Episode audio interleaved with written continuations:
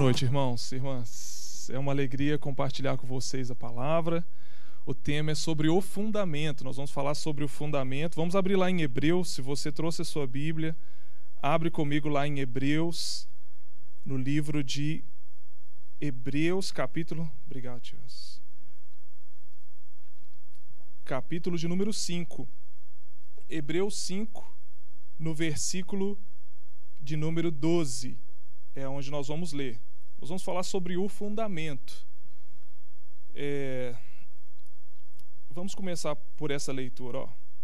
Hebreus 5,12. Pois com efeito, quando devieis ser mestres, atentando ao tempo decorrido, embora a essa altura já devessem ser mestres, vocês precisam de alguém que lhe ensine novamente. Peraí, antes da continuidade, o escritor diz que existe um plano de Deus para cada um de nós. E esse plano é de crescimento, é de desenvolvimento. Quando a gente fala desse plano de Deus, ou desejo de Deus para você, é que você cresça cada vez mais em graça, em favor, que você cresça em conhecimento, que você continue crescendo cada vez mais no conhecimento de Deus mas também que você cresça ao ponto. Hoje vocês podem ser alunos, amanhã vocês são professores. Hoje nós somos discípulos, amanhã nós podemos estar nesse lugar de discipuladores. Hoje nós somos filhos, amanhã nós vamos ser pais, um exemplo. Quer dizer que há um momento da nossa vida que nós não há problema de que nós estejamos em uma condição de ser ensinado, Porém, ele começa a dizer que, atendendo ao tempo decorrido, vocês não deveriam estar sendo ensinados como alunos, vocês já deveriam ser mestres. Vocês já deveriam estar ensinando a outros, cuidando de outros. E ele continua dizendo assim, ó. Olha lá, pois com efeito, quando deveis ser mestres, atentando o tempo decorrido, tendes novamente necessidade de alguém que vos ensine de novo, quais são os princípios elementares dos oráculos de Deus. Assim vos tornaste como necessitados de leite e não de alimento sólido. Ele mostra claramente que haviam pessoas ali que já estavam muito tempo naquele ambiente cristão, de filhos e filhas de Deus, porém a, apesar de estarem ali muito tempo, eles não haviam amadurecido. E eu quero dizer uma coisa para vocês: um alvo para o cristão é o amadurecimento e se tornar cada vez mais semelhante a Jesus. Quantos estão comigo aqui? Um alvo para o cristão é isso ali, ó. É o amadurecimento e se tornar cada vez mais semelhante a Jesus. Se você está aqui e começa a caminhada com Deus, pode saber que a caminhada que Deus tem para você é de crescimento. Você vai crescer no favor de Deus. É de crescer no conhecimento, que você conheça cada vez mais dele. Mas algo vai começar na sua vida de que um bebê espiritual que está nascendo, quando a gente começa a caminhada cristã, a gente entende que essa pessoa é como um bebê ela vai aprender a caminhar com Deus, ela vai aprender a palavra de Deus, ela vai aprender a agradar e conhecer a Deus. Agora, esse aprendizado tem um alvo, e o alvo é fazer com que cada vez mais você se torne semelhante a Jesus. Que cada vez mais de Jesus se revele na sua vida. Você fique cada vez mais como Ele, humilde como Ele, obediente como Ele, santo como Ele vivendo uma vida comum, porém de forma extraordinária. Foi isso que Jesus mostrou para nós com a vida dele. Ele é um alvo para todos nós, e o propósito de Deus é que essa transformação seja contínua e gradativa. O pior é que há muitas pessoas que estão dentro das igrejas e elas não estão vivendo esse crescimento. E deixa eu falar algo para vocês: não há problema algum de você ser uma criança espiritualmente. Não tem problema. Entenda isso. Não há problema se você está começando, tem que tomar o leite espiritual. O leite fala de ensinos básicos, por isso temos a escola de crescimento. Nós precisamos ser ensinados na palavra, ter um alimento que vai nos dar a condição de crescermos cada vez mais Por isso você precisa, por isso que aqui há um incentivo na escola de crescimento, porque isso é, é bom para a sua vida, faz parte do propósito de Deus para a sua vida. Que através daquele alimento você cresça. Amém? Você cresça em Deus, você cresça no conhecimento de Deus, você cresça no propósito de Deus para a sua vida. E o que eu vejo aqui é que não há problema de eu ser criança. Ah, eu estou começando, eu estou aprendendo ainda, eu estou aprendendo. Tem pessoas que têm vergonha de trazer a Bíblia porque não sabe abri-la. Não tem problema, você tá, ninguém nasceu sabendo aonde estão os livros, aonde estão os versículos. Não tem problema de você trazer a Bíblia e aprender a vir aqui ó, no índice, olhar no índice aonde está o livro, eu vejo o número da página e abro no índice. Eu começo a aprender a abrir a Bíblia. Eu começo a aprender a cultuar a Deus. Não tem problema de ser uma criança espiritual. O problema está é que você tenha muito tempo nessa caminhada e não está crescendo. Aí há um problema. É que você já pode dizer, eu tenho 10 anos de evangélico, 20 anos de evangélico, ou na religião que você está, e não há, não há indícios de crescimento na sua vida, de rompimento em algumas áreas. Aí há um problema. E eu sei que o crescimento, ele tem etapas, ele tem fases. Nós vamos passar fases que parece que não está acontecendo nada na nossa vida de crescimento. Porém, você sabe que no ano passado você tinha algumas coisas que nesse ano você está disposto a vencer. Você sabe que fazem cinco anos atrás que você aceitou o Senhor Jesus como seu Salvador e hoje você sabe que não é mais aquela mesma pessoa. Tem mais de Jesus na sua vida. Aleluia. Tem mais, tem, tem algumas coisas que estão sendo transformadas. Às vezes existem mudanças que são radicais, grandes e instantâneas, e outras mudanças que eu estou vivendo, que são gradativas. Lutado. Parece que a gente luta assim, eh, com unhas e dentes, para que haja esse crescimento na nossa vida. Tem crescimento que vem debaixo mesmo de luta, de jejum, de oração, de busca, de renúncia. Agora, nós temos que analisar se nós o tempo está passando, preste bem atenção nisso. O tempo está passando e nós não estamos nos tornando maduros e sim maldosos.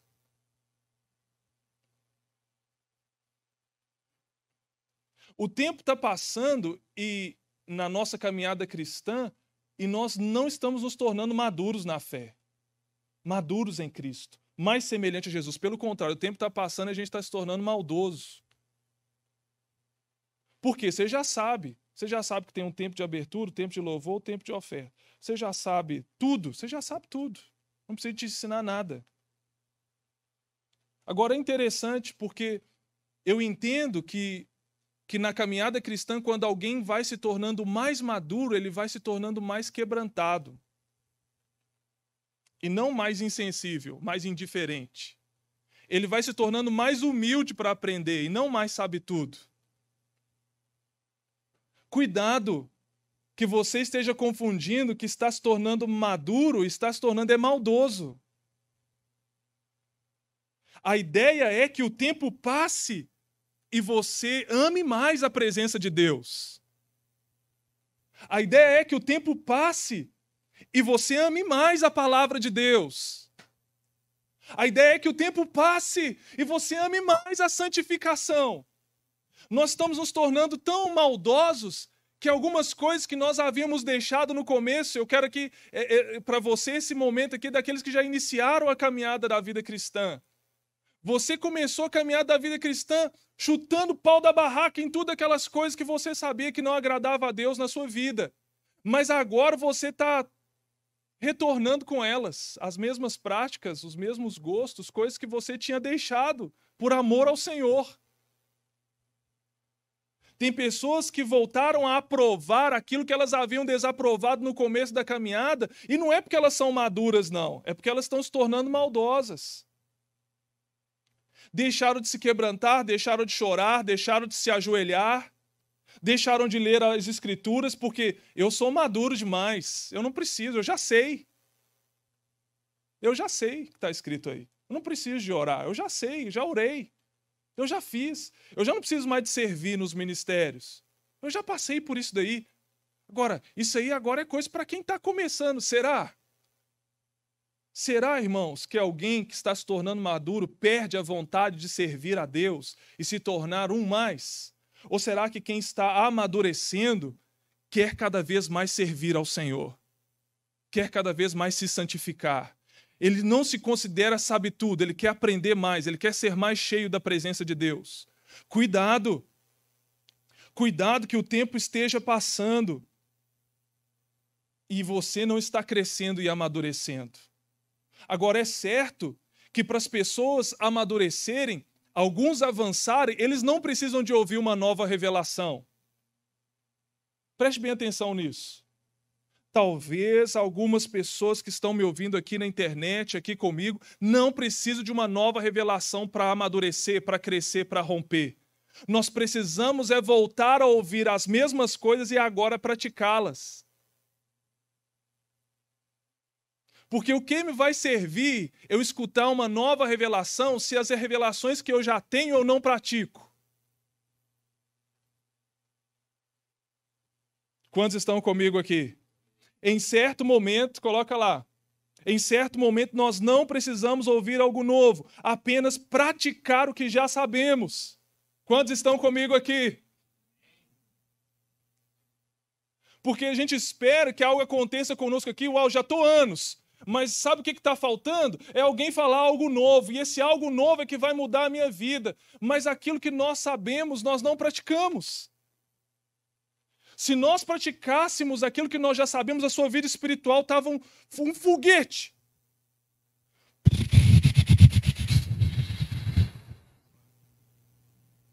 Quantos de nós sabemos sobre oração e não oramos?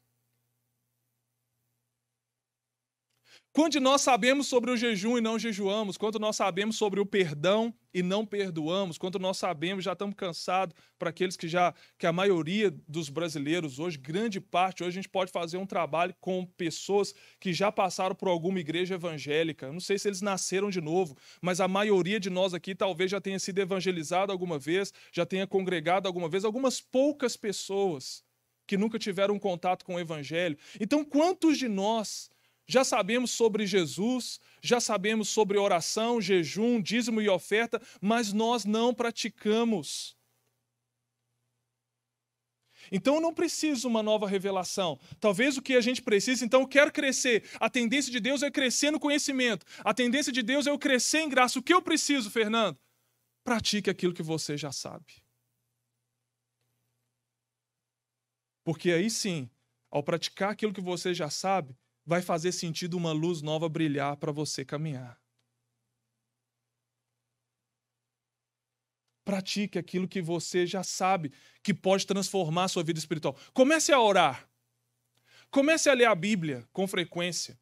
Comece realmente a congregar, a buscar a escola de crescimento. Comece a dar passo de algo que já está diante de você, para você ver como o seu crescimento vai ser exponencial.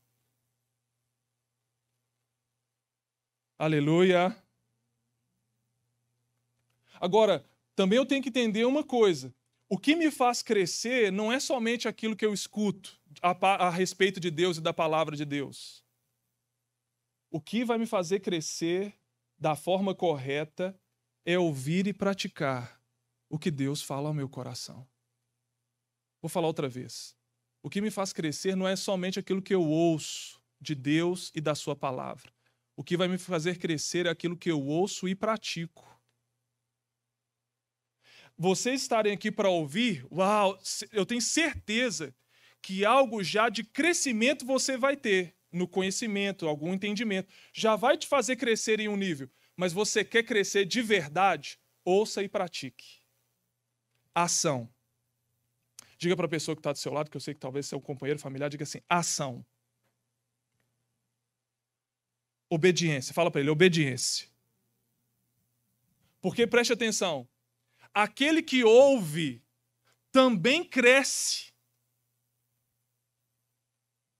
Aquele que ouve e não pratica é semelhante àquele que construiu a casa sobre a areia.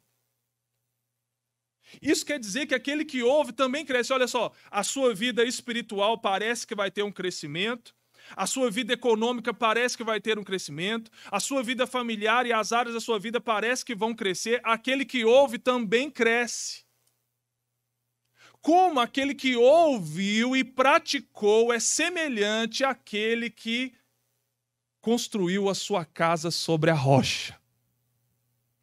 Esse cresce, mas cresce diferente. Ele cresce bem fundamentado. Olha que, que pessoas aqui têm uma empresa, sua empresa pode crescer, mas não tem o fundamento correto. Sua vida emocional pode crescer, você pode pegar um cara, ficar com um cara, noivar com um cara e casar com ele. Aí você pensa, minha vida emocional está crescendo, mas talvez não tenha o fundamento correto. Sua vida espiritual parece que está crescendo, mas o fundamento da sua vida espiritual talvez não seja o correto. E o que, que vai provar aquilo que nós pensamos que estamos em crescimento, que está sendo fundamentado naquilo que permanece e não está? Gente, o tempo prova aquilo que está sendo fundamentado em algo correto ou incorreto. Vou falar outra vez. O tempo prova se você tem fundamentado a sua vida naquilo que é correto ou aquilo que não é correto. A morte prova naquilo que você está fundamentando a sua vida. Você acredita que até depois da morte você vai saber se colocou a sua vida edificada no lugar certo ou errado? As tribulações mostram em quem a sua vida está fundamentada. Aleluia! Então nós precisamos compreender esse princípio do fundamento. E se nós não estamos crescendo, segunda coisa, olha só, temos que resgatar a prática de alguns princípios e reafirmar os fundamentos. Se nós não estamos crescendo, se nós não estamos desenvolvendo, se nós não estamos rompendo, se você reconhece isso, é necessário você resgatar alguns princípios e reafirmar o seu fundamento. Quem é o fundamento da sua vida? Sobre quem você está construindo a sua vida? Se vocês que estão aqui já têm alguma caminhada na vida cristã, talvez o Senhor vai falar para você assim: é tempo de você resgatar alguns princípios e reafirmar quem é o fundamento da sua vida. É tempo de você voltar ao primeiro amor. Porque foi isso que ele falou para a igreja de Éfeso. É necessário que você volte às primeiras obras e ao primeiro amor. Gente, é necessário reafirmar quem é o fundamento da nossa vida e resgatar os princípios, porque o que o escritor diz assim: olha, é necessário que vocês voltem de novo a ouvir, para que o seu crescimento continue. É necessário que vocês entrem na escola de crescimento outra vez. É necessário, sabe quando alguém toma bomba e repete o ano, ele vai ouvir as coisas diferentes no ano que ele repetiu? Ou ele vai ouvir as mesmas matérias? Quantos estão comigo aqui? Quando você toma bomba em algo, quando você foi desaprovado em um ciclo, você volta a ouvir coisas diferentes ou você vai ouvir as mesmas coisas, porém vai fazer diferente agora? Talvez seja necessário você voltar a ouvir sobre quem é o fundamento da sua vida. Talvez seja necessário você estar disposto a resgatar alguns princípios que você perdeu na caminhada. Resgatar a oração, a leitura bíblica, o serviço, o perdão, alguns princípios que você foi deixando para trás na sua caminhada. Resgatar a santificação, o jejum, o louvor, colocar louvores lá na sua casa, o orar em línguas. Resgatar alguns princípios que vão trazer você para o fundamento de volta e vão te colocar na rota de crescimento outra vez. Quantos estão comigo aqui? Gente, a gente não precisa somente de um movimento, a gente precisa de um movimento com fundamento. Salmo 11, 3. Vamos abrir lá comigo. Salmo 11, 3, por favor.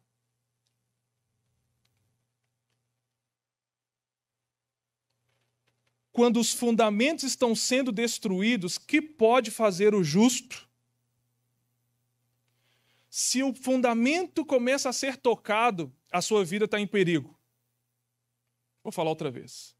Se os fundamentos da sua vida começam a ser tocados, a sua vida espiritual está em perigo seu casamento está em perigo, a sua vida financeira está em perigo. Agora, o que é o fundamento ou alicerce? É um princípio básico, é algo fundamental. Uma casa precisa de fundamento, um prédio precisa de fundamento, uma sociedade precisa de fundamento, o corpo físico tem fundamento, e se nós queremos crescer, romper, o fundamento precisa ser de qualidade, o fundamento precisa ser correto. Igualmente nas nossas vidas. Agora um exemplo aqui, ó. Um fundamento da nação chama Constituição a lei fundamental. A nossa Constituição é um fundamento da nação. Hoje tem sido falado demais assim: ah, isso é inconstitucional. Isso não está na Constituição, não é assim? Vocês não podem fazer isso porque está fora da Constituição. Por que, que os políticos, por que, que os advogados, por que, que os protestantes, por que pessoas que protestam, por que, que eles estão falando tanto sobre a Constituição? Porque a Constituição fala de um conjunto de direitos e deveres que conformam a sociedade. Os direitos e os deveres daquela sociedade. Agora, se começam a mexer na Constituição, se começa a mexer no fundamento de uma nação, toda a nação fica comprometida. Por exemplo, um direito constitucional, olha só, do artigo 5. Todos são iguais perante a lei, sem distinção de qualquer natureza, garantindo-se aos brasileiros e aos estrangeiros residentes no país a inviolabilidade do direito à vida, à liberdade, à igualdade, à segurança e à propriedade, nos termos seguintes. Agora, o parágrafo 6, ó. É inviolável a liberdade de consciência e de crença, sendo assegurado o livre exercício dos cultos religiosos e garantida na forma da lei a proteção aos locais de culto e às suas liturgias. Isso é constituição.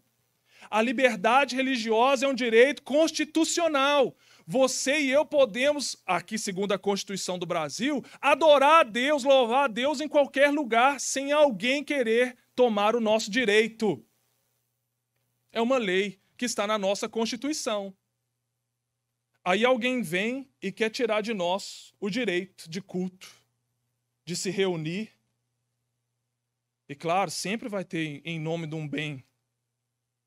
Não vão atacar direto a fé de alguém, a liberdade de alguém mas é um direito constitucional. É interessante que na Constituição tem algo chamado cláusulas pétreas, que é cláusulas que não podem ser removidas de forma alguma da Constituição. Mas se você vai ver, hoje tem tantas leis querendo mexer na Constituição do Brasil, porque se mexem lá, eles determinam o destino de como vai ser conformada a sociedade brasileira e os seus valores. Outro exemplo de fundamento: o corpo físico tem um fundamento. Qual que é o fundamento do corpo físico? A sua coluna. A sua coluna ela é como um fundamento do seu corpo físico. Por quê? Porque se você lesionar alguma região da sua coluna vertebral, acho que até a C4, né, Érica? Você pode me ajudar melhor. Até qual? Hã? A cervical. Se você lesionar a sua coluna cervical, pode ser que os seus braços e as suas pernas fiquem paralisados, porque você lesionou aqui. Olha que interessante. Como essa coluna vertebral fala de, uma, de um fundamento do nosso corpo, se compromete a coluna, compromete também os membros. A casa tem um fundamento. Se o fundamento não for legal, não tem como o edifício crescer com qualidade falando de construção natural, comum, de casa. Se o edifício, se, o, se, o, se a construção não tiver uma boa fundamentação, pode levantar o prédio que for, com vidro, com ouro, que não vai dar para nada. Porque se aquele fundamento não for bom, tudo vai desmoronar. E eu vou dizer para você, a sua vida também precisa ter um fundamento. E eu quero te fazer uma pergunta. Qual é o fundamento da sua vida? Sobre quem? Ó, e em quem você confia toda a sua vida? De quem depende sua esperança? Quem suporta você? Odu, tem essa frase aí, olha. Qual é o fundamento da sua vida? Em quem você confia toda a sua vida? Olhem aqui para mim. Preste bem atenção nessa pergunta. E eu quero que aí na sua consciência você tenha um momento para se responder. Ó, oh, de quem depende a sua esperança? Quem suporta você? Aqui é um suporte, né? Esse aqui é um suporte de guitarra lá. O suporte de guitarra, na parte de baixo, ele tem três pernas ali que falam daquele fundamento. Ele é suportado por três pernas. Quem é que suporta você? Em quem você deposita toda a sua vida e a sua confiança? Pode ter absoluta certeza que cada um de nós aqui temos um fundamento. Quem é que você que depende toda a sua esperança, a sua vida?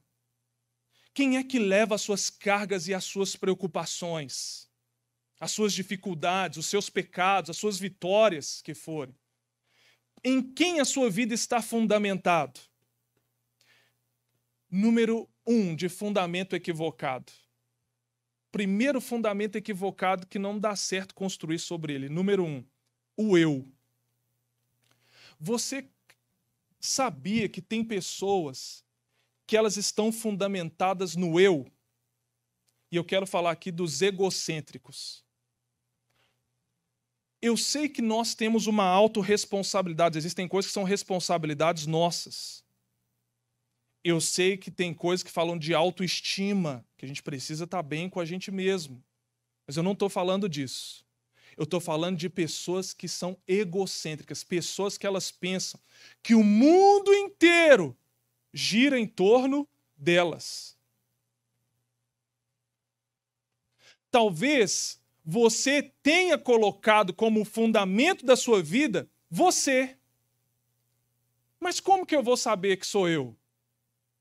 Uma pessoa que vive, preste bem atenção nisso, uma pessoa que vive para satisfazer os seus desejos, as suas vontades, as suas intenções a qualquer custo, é um egocêntrico.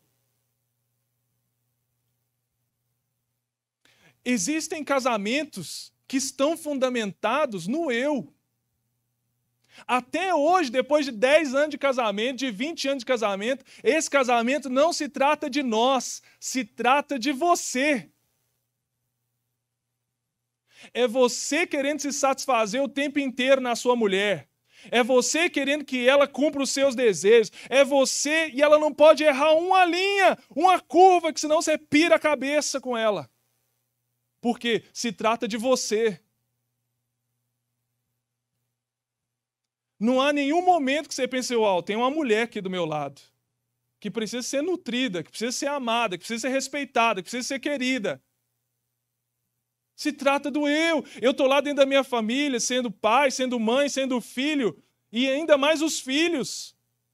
Parece que os pais têm que viver em função deles. Quantos de nós não estamos vivendo uma vida fundamentada no eu e até mesmo dentro daquilo que a gente chama de evangelho? Você acredita nisso que tem algumas pessoas que já estão anos na igreja, ou elas sempre foram fundamentadas no eu, ou em algum momento elas perderam perderam o discernimento e começaram a pensar que o, que, que o evangelho se trata do foco nelas, que o centro do evangelho é elas. O que, que eu quero dizer com isso? Se trata de que Deus gira em torno de mim.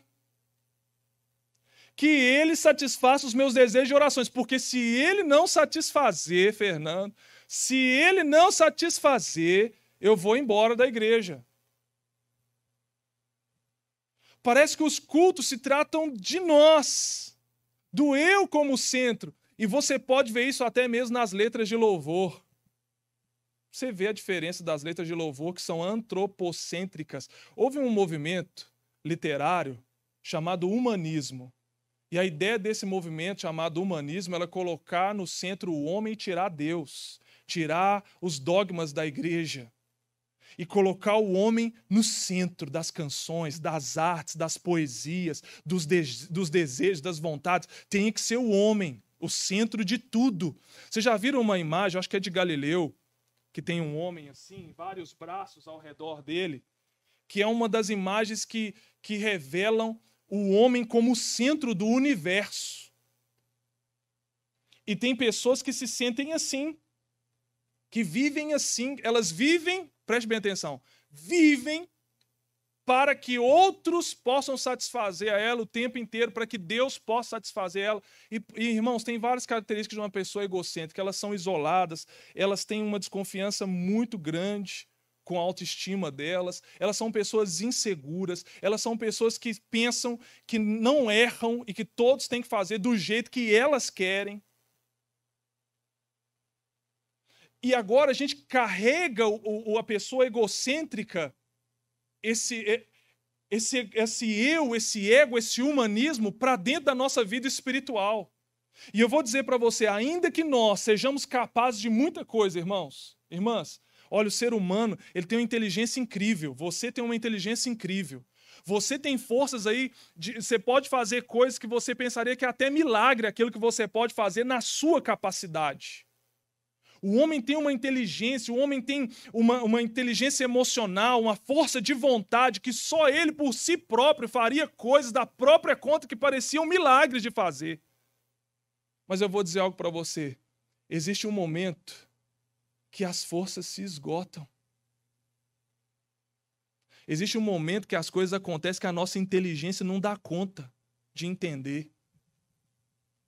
Existe um momento da vida que, por mais empolgado que eu tenha, e força de vontade, e eu vou acontecer, e eu vou, e eu vou, tem hora que a vontade deixa de existir, tem hora que na sua cabeça fala assim: não levanta da cama, não, que você não tem força para levantar. Existe um momento onde você, seu centro, vai te tornar uma pessoa isolada, e não foi essa a ideia de Deus para você. Existe um momento que o seu casamento vai por água abaixo, enquanto você pensar que é você que tem que ser satisfeito aí.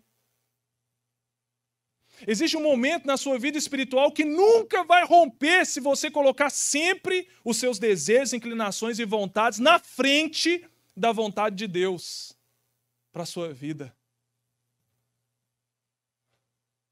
Quantos podem me dizer um amém aqui? Não estou ouvindo vocês nem respirar, gente. Me ajuda. Eu posso abrir Filipenses 3,19? Vamos Filipenses 3,19. Só para a gente fundamentar o eu. Filipenses 3,19. Olha só esse grupo de pessoas. O destino dele é a perdição. O seu Deus é o. O seu Deus é o estômago. Sabe o que é isso? Aquele ditado popular. Ele olha só para o seu? Ele olha só para o seu? O Deus deles são os seus desejos e inclinações. Irmão, só aqui dá para a gente ver o seguinte: se você começou a caminhada cristã e vai crescendo e vai crescendo, você sempre vai ouvir uma voz falando para você assim: mas e você? Você tem que fazer alguma coisa para te satisfazer. Você tem que ser feliz. E você? E os seus desejos? E os seus sonhos?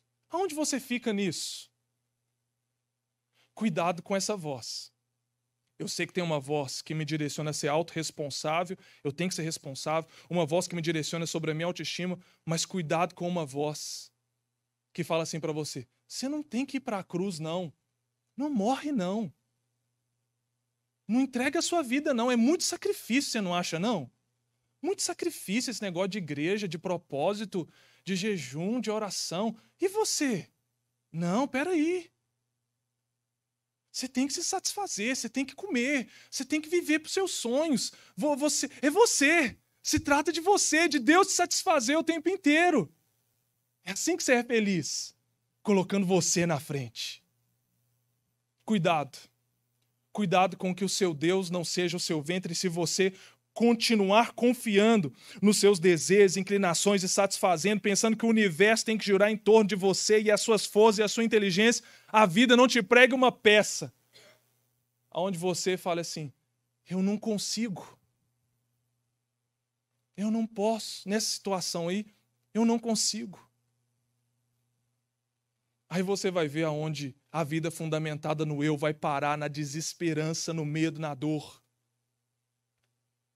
Quando alguém que a gente confia ser conhecedor diz assim: para essa enfermidade aí não tem jeito. O homem é capaz de muitas coisas. O homem é inteligente e tudo mais.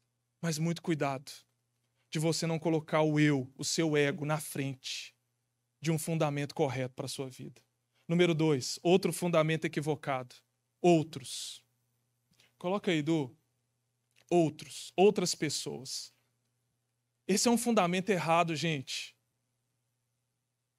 Olha só o que, que Paulo fala aqui em 1 Coríntios 3. 1 Coríntios 3, versículo 4. 1 Coríntios 3, 4. Quando, pois, alguém diz eu sou de Paulo e outro de Apolo, não é evidente que andais segundo os homens? Quem é Apolo e quem é Paulo? Servos por meio de quem crestes.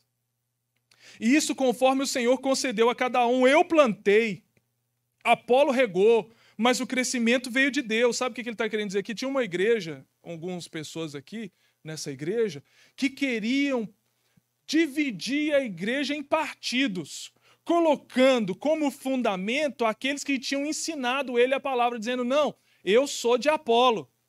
Ele que é o meu discipulador, ele que é o cara aqui. O outro dizendo: Eu sou de Paulo. E queriam dividir as pessoas e colocarem como fundamento outros. E Paulo fala para eles assim: Olha, deixa eu corrigir vocês. Nem eu, nem Apolo somos alguma coisa. Nós somos servos uns dos outros. Não coloque a gente como fundamento da vida espiritual de vocês. Não coloque pessoas como fundamento espiritual da vida de vocês. Vou falar outra vez. Não divida o seu coração e não coloque pessoas como fundamento da vida espiritual de vocês. Eu posso gostar do pregador tal, eu posso gostar do discipulador tal, eu posso gostar do pastor tal, mas a minha vida espiritual não está fundamentada neles, não. Quantos estão comigo aqui? Pessoas são passageiras. Pessoas vêm e vão. Quantos estão comigo? Talvez vocês aqui já tiveram outros pastores, outros líderes, outros discipuladores passando na sua vida. Pessoas são passageiras. Pessoas são limitadas. Pessoas são volúveis. Não coloque outras pessoas como fundamento da sua vida. Irmãos, olha, a família é uma bênção. Eu amo a minha esposa, amo a minha filha, eles têm um lugar na minha vida, meu Deus. Mas eles não são, elas não são o fundamento da minha vida, não. O Lucão é importante na minha vida, mas ele não é o fundamento da minha vida, não. Ele vai me ajudar, mas pode ser que haja alguma madrugada que, um exemplo, né? A Érica não vai ser assim, mas vamos dizer que eu estou lá dormindo e alguém do meu lado acorda na madrugada, três da manhã, Lucão, com a voz grossa assim: Fernando, eu vou te matar. Eu vou te matar. E eu olhei assim falei: quem que é esse? Meu Deus do céu, não é a Érica que está aí, não. Eu vou te matar, vem aqui que eu vou te matar. E três da manhã, eu pego meu celular e vou ligar para o Lucão.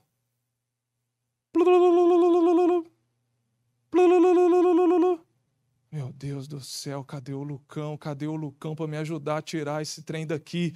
Trem é coisa de mineiro, tudo para mineiro é trem. Vocês têm que entender, tudo para mineiro. Capiroto é trem, pão de queijo é trem, coisa é trem. O Lucão não me atende. Eu falei: quer saber, cara? O Lucão não me ajudou. Eu não vou no culto domingo mais, não. O cara não me ajudou na hora que eu estava mais precisando aqui, ó. Não vou mais lá, não. E o Lucão lá, assim, ó, eu na maior guerra espiritual, e o Lucão lá, assim, ó.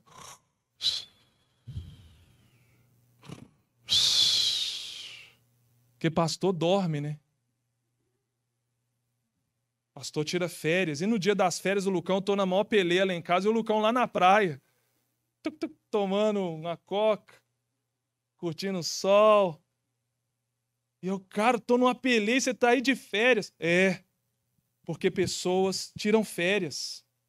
Se a minha vida espiritual depender das pessoas, pode ser que em algum momento, ó, minha vida espiritual desabe. Pessoas são falhas, são limitadas. Eu preciso da minha família, eu, eu, eu tenho necessidade de líderes espirituais, mas não coloque eles como fundamento da sua vida. E eu vou te falar um versículo que a Bíblia diz assim: olha, o guarda de Israel não dorme. Vou falar outra vez. O guarda de Israel não dorme. Se você precisar dele três da manhã, ele vai estar acordado. Se você precisar dele quatro da manhã, ele vai estar acordado. Se você precisar ele qualquer momento, ele não vai estar tirando férias. Ei! Se eu fundamentar a minha vida nós, nós vamos chegar a um amadurecimento que eu falo, irmãos, não tem problema, olhe para mim, seja meu imitador como eu sou de Cristo. Mas enquanto isso não chegar, deixa eu falar para você, não fundamente a sua vida numa personalidade midiática. Uma igreja não pode ser fundamentada no pastor fulano de tal, no apóstolo fulano de tal, no fulano, porque aquela pessoa pode ir embora, ela pode morrer, pode partir. E aonde nós vamos ficar? A igreja é fundamentada numa pedra. E essa pedra já morreu e ressuscitou, vive para sempre. E quem está fundamentado nessa pedra vai vencer a porta do inferno.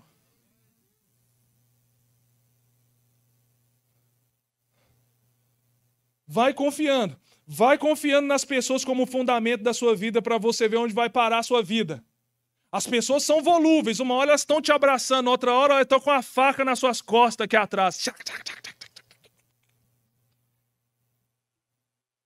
Vai colocando a esperança da sua vida nas outras pessoas.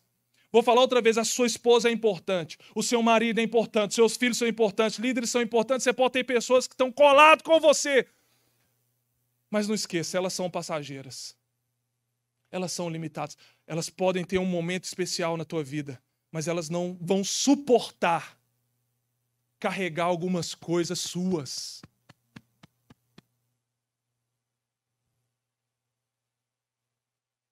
Não vão. Outro fundamento errado. Três, o dinheiro. Coloca lado. 1 Timóteo, abre lá comigo. 1 Timóteo, capítulo 6, versículo 17. 1 Timóteo 6, 17.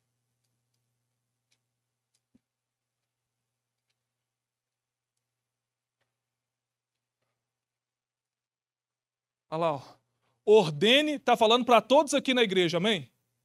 Amém ou não amém? Está falando para todos nós que estamos aqui nessa noite, olha lá. Ó. Ordene aos que são ricos no presente mundo, que não sejam arrogantes, nem ponham sua esperança na incerteza da riqueza. Mas em não ponha sua esperança no dinheiro, não. Não ponha sua confiança no dinheiro, não. Não ponha. Por mais que você tenha ele lá no banco. Não dependa a sua vida emocional do dinheiro, não. Quando você tem, eu estou feliz. Quando não tem, eu estou triste.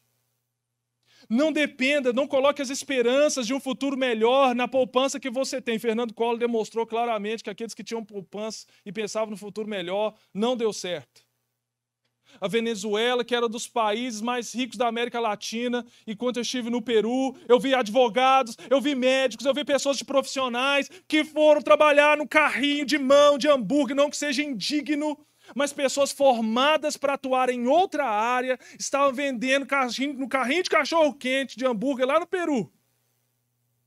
A gente não sabe o que, esse país pode se acometer de uma crise econômica. E se nós dependermos do dinheiro, a nossa vida depender do dinheiro, e falar, quando eu não tenho dinheiro, então não tem vida. Então minha vida não serve. Pô! Tem pessoas, irmãos, que colocam a vida delas, a esperança delas, a alegria delas nas riquezas que são instáveis. Você pode ter dinheiro, não estou falando de ter ou não dinheiro, mas estou falando dele ser o fundamento da sua vida. Eu ouvi um, um, um certo irmão dizendo, falou assim, olha, hoje, nas questões dos hospitais lotados, você pode ter o dinheiro que for, você não vai conseguir leito em lugar nenhum.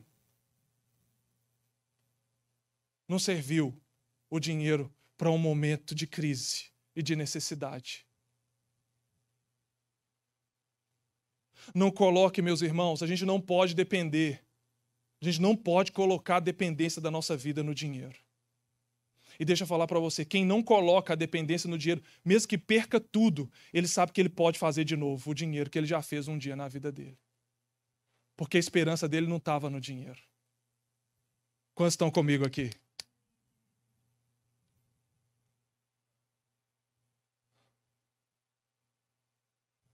O dinheiro passa, casa passa, carro passa, nosso tempo vai passar. Tá aqui, ó. Reloginho está contando para todos nós. A gente não vai levar nada, como a Bárbara está dizendo aqui. Não vai levar nada. Agora vai colocando para você ver a sua esperança num dinheiro que a gente não sabe se vai vai viver daqui a 10 anos, vai estar tá aí para desfrutar. Não dependa dele para estabilizar a sua vida emocional. Porque se você depender dele, a sua vida emocional como é que vai ficar? Ó? Uma hora a bolsa está bem, uma hora o dólar sobe, uma hora o dólar cai, uma hora o Brasil está em crise, outra hora o Brasil está em crise também, outra hora o Brasil está em crise também, então eu estou em crise também.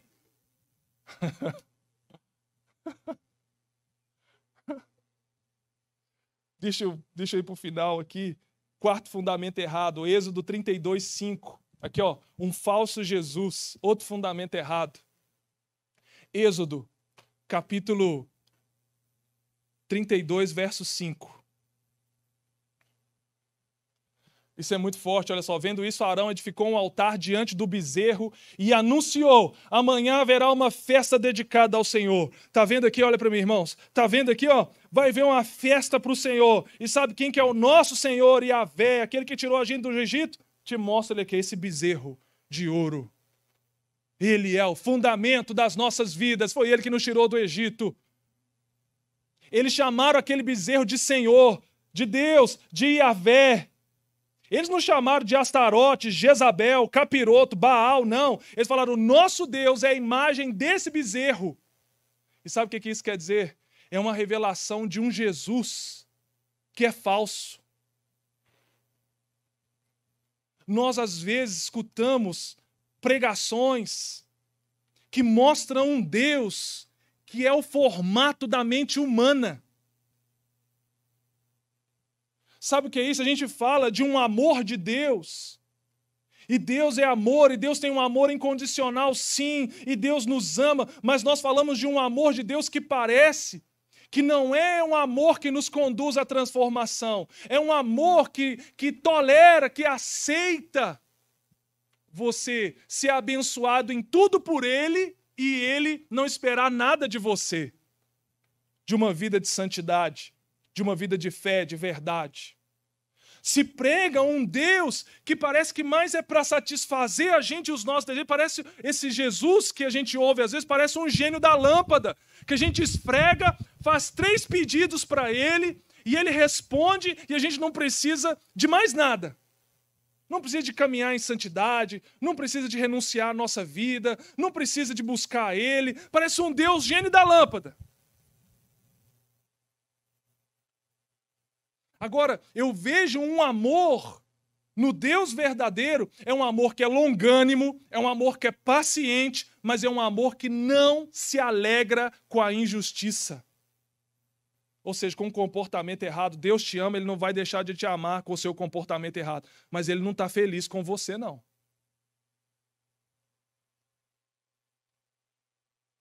Ele, o amor que tudo suporta, que tudo crê, que tudo espera, não se alegra com a injustiça. O amor incondicional, o amor que ama a gente, nós sendo ainda pecadores, o amor eterno, é um amor de longanimidade, de paciência para te conduzir ao arrependimento, para que você não precise passar por um juízo para mudar, você pode passar pelo amor de Deus, ser constrangido pelo amor dele e se arrepender. Quantos estão comigo aqui? Mas existe um amor de um Deus que não nos conduz à transformação. Existe um Deus pregado que é um gênio que satisfaz os nossos desejos e a gente nunca fala, Senhor, qual que é a tua vontade para mim? Faça as minhas só. Você é o meu gênio, faça as minhas vontades. E eu nunca pergunto para ele qual é a sua vontade para mim. Existe um falso Jesus sendo pregado. Existem falsas religiões. Irmãos, eu converso com algumas pessoas, elas têm uma imagem tão errada de Jesus. Elas têm imagem tão errada de Deus que parece aquele bezerro ali. Elas pensam que o nosso Jesus, que o Deus que a gente serve aqui, é igual da cabeça delas, é igual aos deuses desse mundo do Egito. É muito errada. Esse Deus, ele não pode ser compreendido pela nossa mente, irmãos. Ele é grande demais, ele é poderoso demais, ele é santo demais, ele é lindo demais. O amor dele, ele pode constranger você de um tal jeito que você vai se desarmar e falar assim: Eu estou aqui, Jesus, faz em mim a tua obra. Quantos estão comigo? Quantos estão comigo? Mas não coloque na sua vida uma religião, um falso Jesus. Não é possível que nós estamos aqui tão pertinho, tão pertinho e a gente se equivocar em adorar e se render a um falso Jesus, a, se contentar em ter uma religião. Não importa você falar para mim que é evangélico, que é católico, que é umbanda, que é candomblé. Meu amigo, existe uma revelação de um Deus que quando você coloca ele como fundamento da sua vida, a sua vida não é mais a mesma, não. Não se trata de religião, se trata de relacionamento. E deixa eu terminar com o fundamento correto. Quem é o fundamento correto? 1 Coríntios 3,11. 1 Coríntios 3,11. Olha que passagem maravilhosa das Escrituras. Porque ninguém pode lançar outro fundamento além do que foi posto, o qual é Jesus Cristo. Tem um fundamento que o Evangelho coloca. Olha só, a obra de Deus, preste bem atenção no que eu vou te falar. A obra que Deus tem na sua vida de crescer, de evoluir, de romper, que a sua família seja abençoada, sua saúde, suas coisas, você possa viver um rompimento, para que você possa ser e crescer e amadurecer na imagem de Jesus, tem que começar com algo você vai ter que colocar Jesus como fundamental na sua vida. E é o verdadeiro Jesus, o Cristo, o Verbo que se fez carne e habitou entre nós. Para algo acontecer e começar na sua vida aqui nessa noite, você vai ter que decidir colocar Jesus como o centro da sua vida, como o alvo da sua vida. 2 Coríntios 5,15 Olha que lindo, irmão. 2 Coríntios 5,15. Coloca na tela do para nós. E ele morreu por todos, para aqueles que vivem, já não vivam mais para já não vivam mais para para quem? Si mesmos, mas para aquele que por eles morreu e ressuscitou. Que evangelho é esse que a gente está vivendo? Se a gente fala que Jesus é o Senhor e Salvador da nossa vida e a gente vive ainda para nós? Se trata de nós, das minhas vontades e desejos, você pode ter. Mas tem que primeiro agra agrada-te do Senhor primeiro. E ele vai satisfazer. Yes. Agrada-te dele. Coloca ele, ama ele entende que o Evangelho é isso aqui. Ó. Ele morreu por todos, para que vocês não vivam mais para si mesmos. Eu coloco Jesus como fundamento da minha vida. Se você entrar por dessas portas e está no Evangelho, e se você entrou por Jesus e Jesus é o fundamento da sua vida, não saia da igreja por causa das pessoas. Yes! Se Jesus é o fundamento dessa igreja, não vai ser porque um irmão não me cumprimentou, não me abraçou, porque o pastor saiu, porque o pastor errou, eu vou sair da presença de Deus. Não! Se eu entrei e começou a obra de Jesus na minha vida, Ele é o fundamento da minha vida. Ele é o fundamento da minha vida. Eu confiei nele, eu espero nele, eu dependo dele. A minha vida espiritual está relacionada a ele. Não vai ser porque você não me cumprimentou, não me abraçou, pisou no meu calo, errou comigo, que eu vou abandonar a fé. Eu não comecei a fé por causa das pessoas. Ele é o autor da minha fé. Por que tem pessoas aqui que pararam na caminhada ministerial? Hã? Porque você começou a tirar o foco do seu fundamento, cara. Por que, que tem pessoas aqui que foram feridas por líderes, por pastores, foram escandalizadas e pararam? Porque o diabo, ou o seu cérebro, ou quem foi, colocou o foco neles e tirou o foco de quem é o seu fundamento. Quantos estão me compreendendo aqui? A gente não vive para nós, a gente não vive espiritualmente para outros, a gente tem que viver para aquele que morreu por nós e ressuscitou. Romanos 11, 36. Meu Deus. Jesus. Jesus. 11, 36. Porque dele e por meio dele e para ele são todas as coisas. A ele, pois, a glória eternamente. Amém. Porque dele, por meio dele e para ele são todas as coisas. O homem não é o centro do universo. As pessoas não são o centro do universo. O dinheiro não é o centro do universo. O falso Jesus não é o centro do universo. O centro do universo se trata dele, porque foi criado por ele, por meio dele e para ele são todas as coisas. Du, coloque aquela imagem, a última, por favor. Ele é o cabeça e nós somos o corpo. Ele é a videira e nós somos os ramos. Ele é a pedra principal e nós somos o edifício.